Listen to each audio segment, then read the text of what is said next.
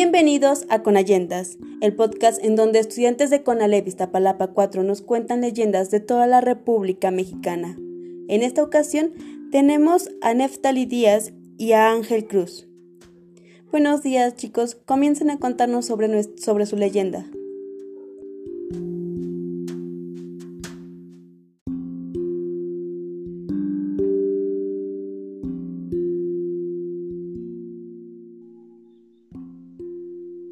Buenos días, profa.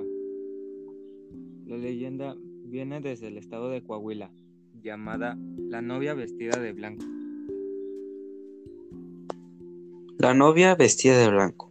Se dice que hace muchos años, alrededor de 1873, en esta villa de Patos, hoy llamada General Cepeda, vivía un joven militar que estaba enamorado de una bella jovencita que había pedido en matrimonio, y debido a las costumbres de antes, la novia era depositada en la casa de los padrinos de la boda, y ahí permanecía sin salir hasta la fecha del matrimonio.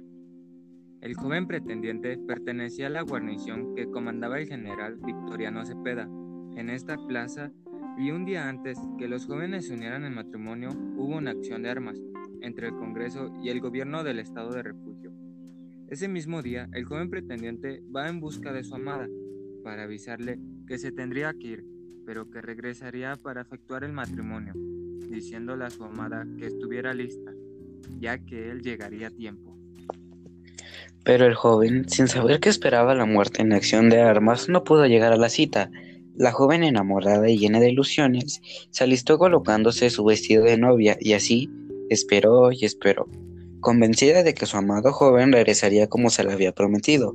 Pero la joven perdió la razón desde ese momento le avisaron que el joven militar había muerto en batalla. Duró muchos años vagando y recorriendo las calles. Después de eso, siempre se le veía con el vestido de novia de blanco y salía de la iglesia de San Francisco de Asís y se dirigía por la calle General Cepeda hacia el sur. Al llegar a la calle de Zaragoza de vuelta por la casa del doctor Jesús Vitela hasta la calle de Guerrero, por la casa de la señora Isadra Telles y daba vuelta por la calle Juárez hacia el norte y entrada a la casa de los padrinos donde la tenían depositada. Y así murió aquella mujer esperando la llegada de su amado. Aunque su cuerpo fue el que dejó de existir, su espíritu seguía vagando con la esperanza de que algún día regresaría a su amado. Los padrinos tuvieron que dejar la casa después de la muerte de la joven, porque a diario se aparecía.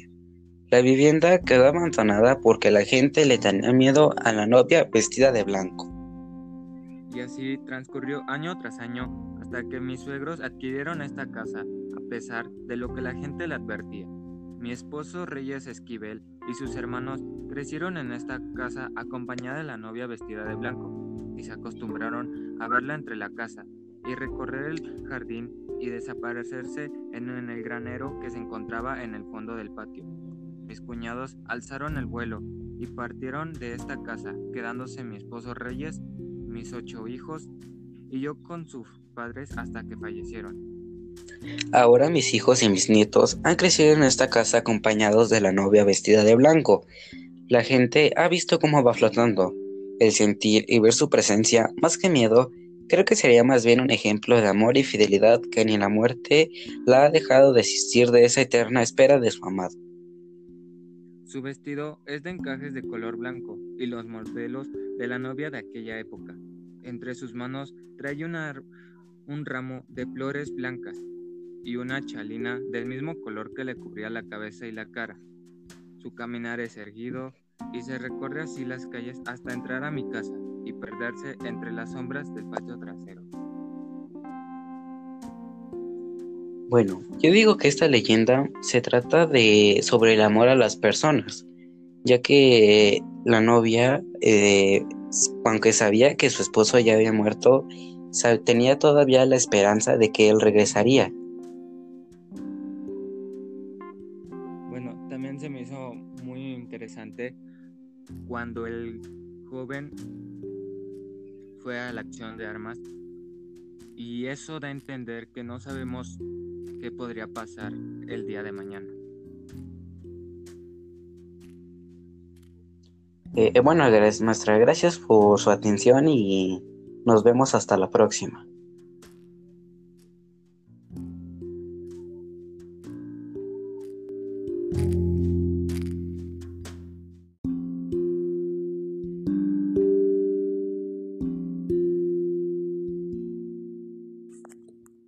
Muchas gracias chicos, pues me pareció muy interesante sus reflexiones. Igualmente espero que a ustedes les haya gustado nuestro podcast. Este fue el capítulo número 4. Recuerden que si les gustó nos pueden dar su me gusta y pueden esperar el siguiente capítulo. Esto fue Con Allendas, un podcast en donde estudiantes de primer semestre de Conalep Iztapalapa 4 nos cuentan leyendas de toda nuestra República Mexicana. Hasta pronto.